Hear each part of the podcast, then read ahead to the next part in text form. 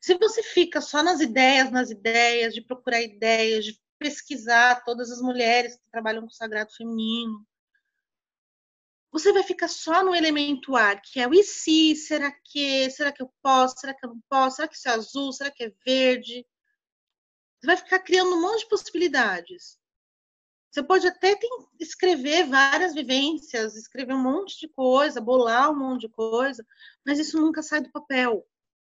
Porque é necessário o elemento fogo, o acolhimento daquilo, o calor, a fusão, o casamento sagrado, para que você sinta sensação e sentimento, que aquilo fala com você, que aquilo é a tua vibe.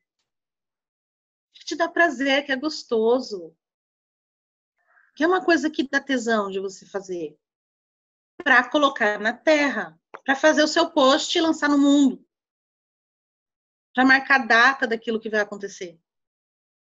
Ok? Na prática. Se você está encalhada lá, com um monte de ideia, não sabe para onde ir, está tirando para todo lado, Tá faltando fusão, tá faltando compromisso.